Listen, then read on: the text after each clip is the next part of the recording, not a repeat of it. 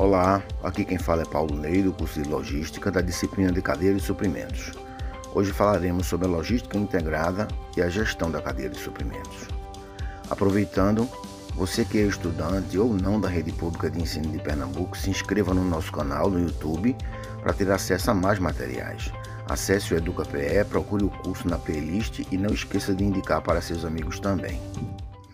Nessa competência será abordado o conceito de logística integrada, sendo assim precisaremos considerar a comunicação sincronizada entre uma rede integrada de empresas e parcerias com a cadeia de suprimentos, abrangendo fornecedores, fabricantes, distribuidores e clientes.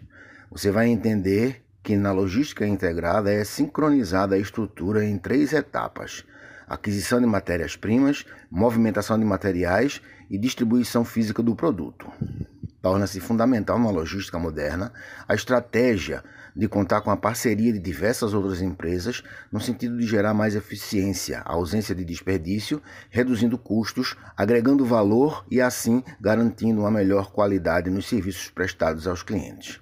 Vamos aprender também conceitos relacionados ao nível de serviço logístico.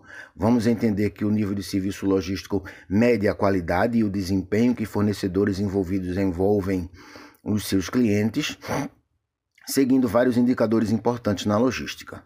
Um desses indicadores pode ser remetido ao frete e à entrega. Esses são fatores importantes que agregam valor na satisfação do consumidor final. Como poderemos verificar, o nível de serviço logístico possui papel fundamental para a qualidade dos serviços de entrega dos produtos. Além disso, é necessário medir e acompanhar os custos e o quanto isso pode fazer trazer de gastos e lucros para a empresa. É fundamental encontrar o equilíbrio entre a satisfação do cliente e a redução de gastos. Diversas organizações utilizam-se de sistemas de informação para medição e avaliação de desempenho de seus níveis de serviço. Essa avaliação é normalmente feita pela comparação de índices que servem para medir, ao longo da cadeia de suprimentos, os níveis de serviços dos mais diversos processos logísticos.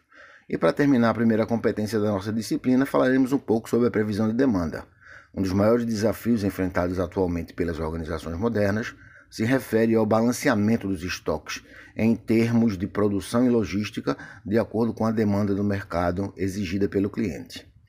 Torna-se necessária a utilização de todos os princípios, conceitos e técnicas para se saber que itens pedir, quando pedir e quanto será necessário, além de onde armazenar. O planejamento da demanda normalmente é utilizado para a criação de previsões mais confiáveis de demanda, ajustadas com a capacidade de produção de uma determinada empresa.